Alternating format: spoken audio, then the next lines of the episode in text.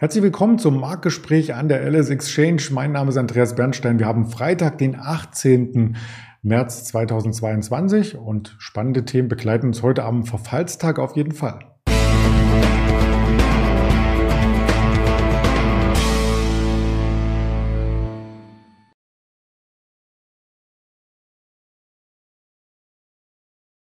Wir blicken auf die aktuelle Marktbewegung heute etwas weniger als an den letzten Tagen und haben zwei Werte ganz ausführlich mitgebracht. Einmal FedEx und McDonald's und das Ganze möchte ich zusammen mit dem Daniel besprechen, der schon in Düsseldorf auf mich wartet. Hallo Daniel. Hey Andreas, Grüße. Ja, der DAX konsolidiert ein bisschen und wenn ich mir die Volatilität an den letzten Tagen anschaue, hatten wir ja konstant immer 500 Punkte Schwankungsbreite in den letzten zwei Wochen. Gestern dann nur 270 und wie das heute aussieht, wird es ja eher ein langweiliger Tag, oder? Ja, so ist es. Ähm, man reibt sich so ein bisschen die Augen. Es ist tatsächlich ein sehr, sehr langsamer äh, Freitag.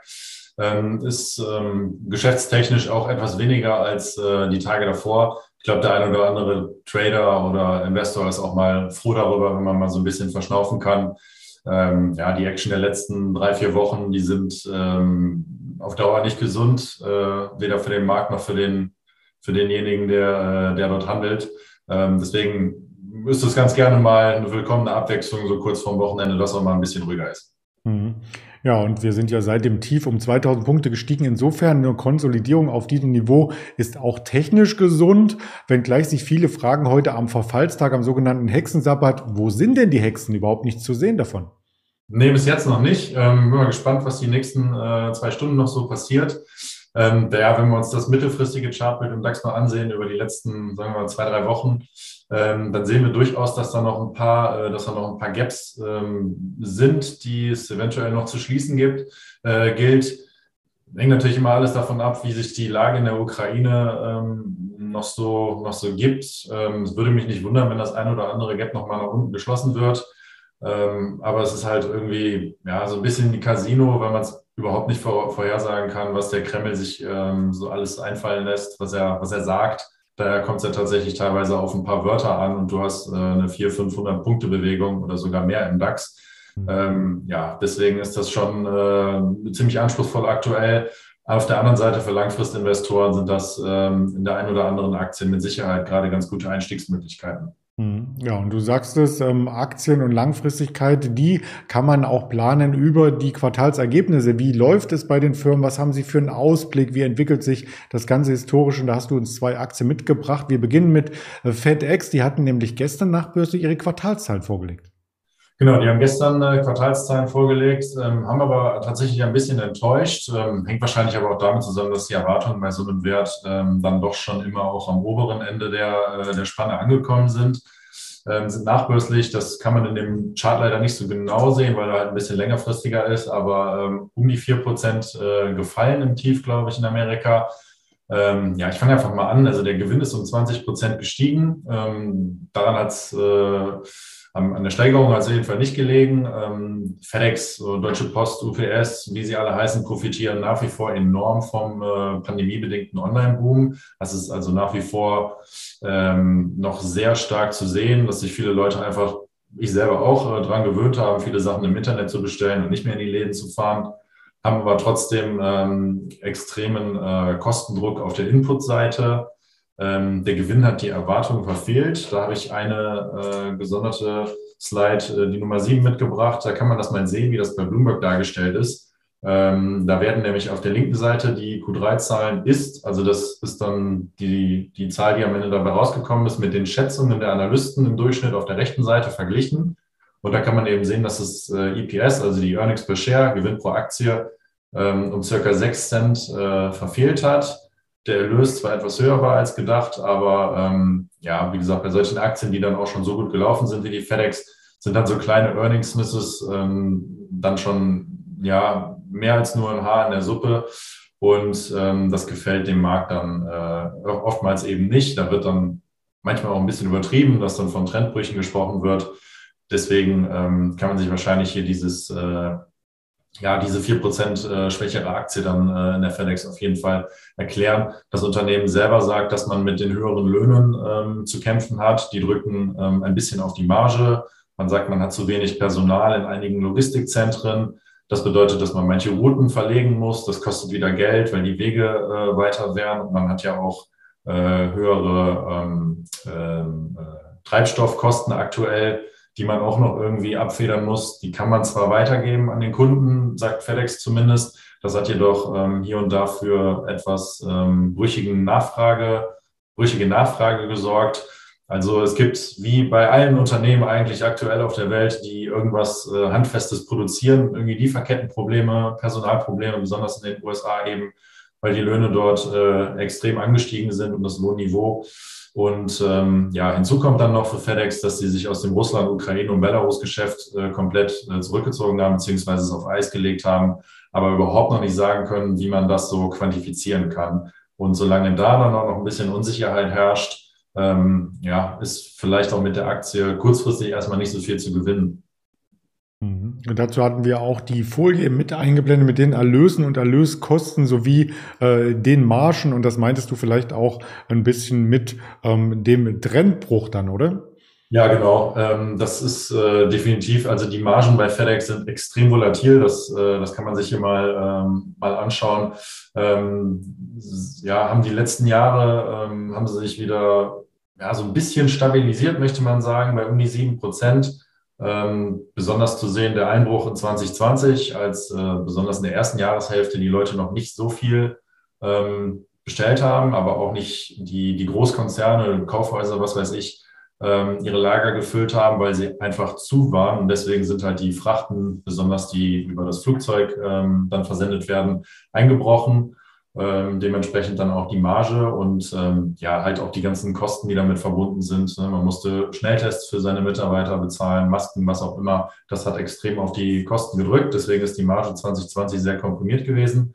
Sieht aber dieses Jahr wieder extrem, beziehungsweise im letzten Jahr sehr freundlich aus, ist auch dieses Jahr wieder angestiegen.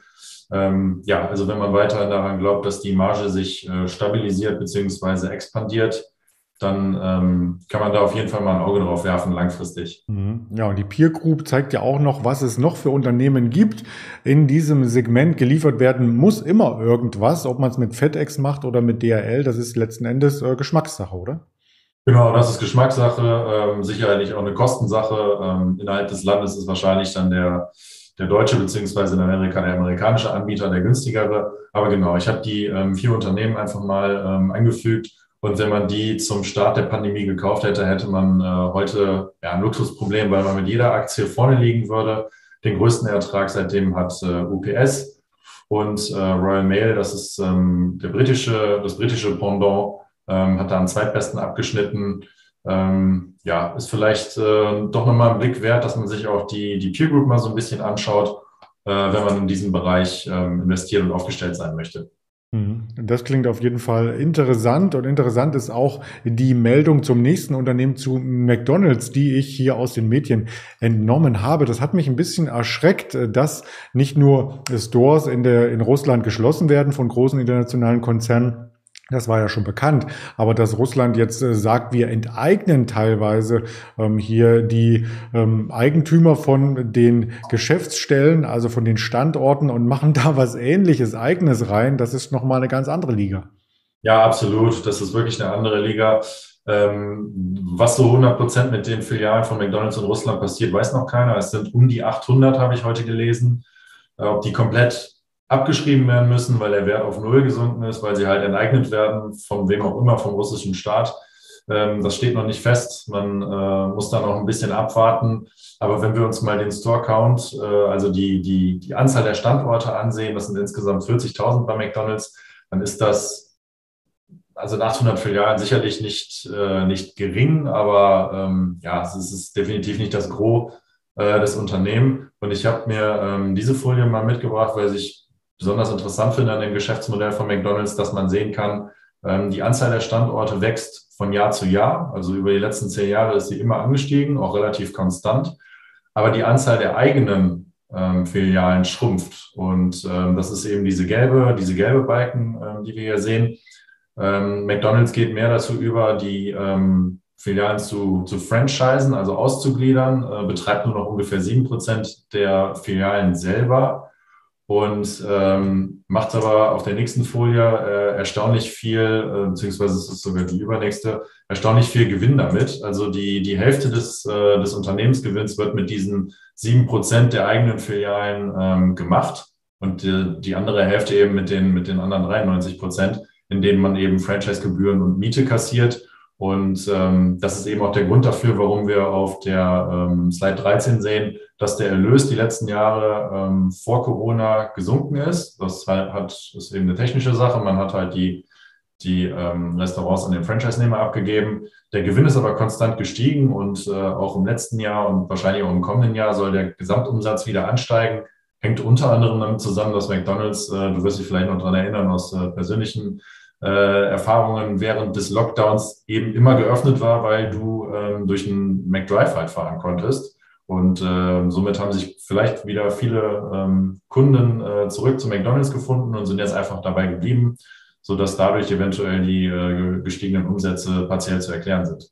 Mhm. Die Aktie ist auch ganz gut durch die Corona-Krise gekommen. Auch das äh, schauen wir uns direkt an und bringen die Investorenfrage mal in das Blickfeld. Wie schaut es denn mit dem KGV aus? Ja, also genau, hast recht. Die Aktie ist sehr gut durch die, äh, durch die Pandemie gekommen. Ähm, das KGV ist aktuell wieder auf dem ähm, Fünfjahresdurchschnitt angekommen. Es war im, äh, im Tief von, äh, von der Corona-Pandemie bei ungefähr 18, ist dann über 36 angestiegen und befindet sich jetzt aktuell wieder in der Mitte bei 25. Ähm, ja, man sagt in der Regel, in der Mitte liegt die Wahrheit. Vielleicht ist das gerade die Wahrheit. Vielleicht ist es aber auch ein guter Einstieg, weil die Aktie die letzten Tage, Wochen 15, 20 Prozent mitunter verloren hat. Ähm, zahlt auch eine, eine ordentliche Dividende. Ähm, ist also für, für Leute, die eher das stabilere Investment suchen, die ähm, vielleicht McDonalds-Fans sind und äh, an die Marke glauben, aber auch äh, hier und da mal eine kleine Ausschüttung mitnehmen möchten, ähm, ja, vielleicht auch nochmal einen Blick wert. Mhm. Den Blick wert möchten wir auch nochmal in den Wirtschaftskalender ähm, richten, denn da gibt es einige Termine noch neben dem Verfallstag. Einer kam jetzt gerade über die Ticker. Ich habe es jetzt wegen dem Interview nicht wahrgenommen, möchte es aber ähm, hier äh, zeigen. Die Handelsbilanz aus der Eurozone wurde gerade veröffentlicht, die Lohnkosten ebenfalls. Und dann haben wir heute Nachmittag aus den USA gar keine Termine. Ist auch sehr ungewöhnlich. Am Freitag keine Termine, außer die COT-Daten kurz vor dem Wall Street äh, und die Informationen, die wir hier aufbereitet haben, gibt's auch nochmal auf YouTube, auf Twitter, auf Instagram, auf Facebook und als Hörvariante zu erleben. Dazu bitte LS Exchange eingeben auf dieser Spotify, Apple Podcast oder bei Amazon Music. Dann wünsche ich dir schon mal ein angenehmes Wochenende, ein bisschen Abstand von den Kursen und dann einen tollen Wochenauftakt, Daniel. Danke, das wünsche ich dir auch. Danke, ciao. Ciao.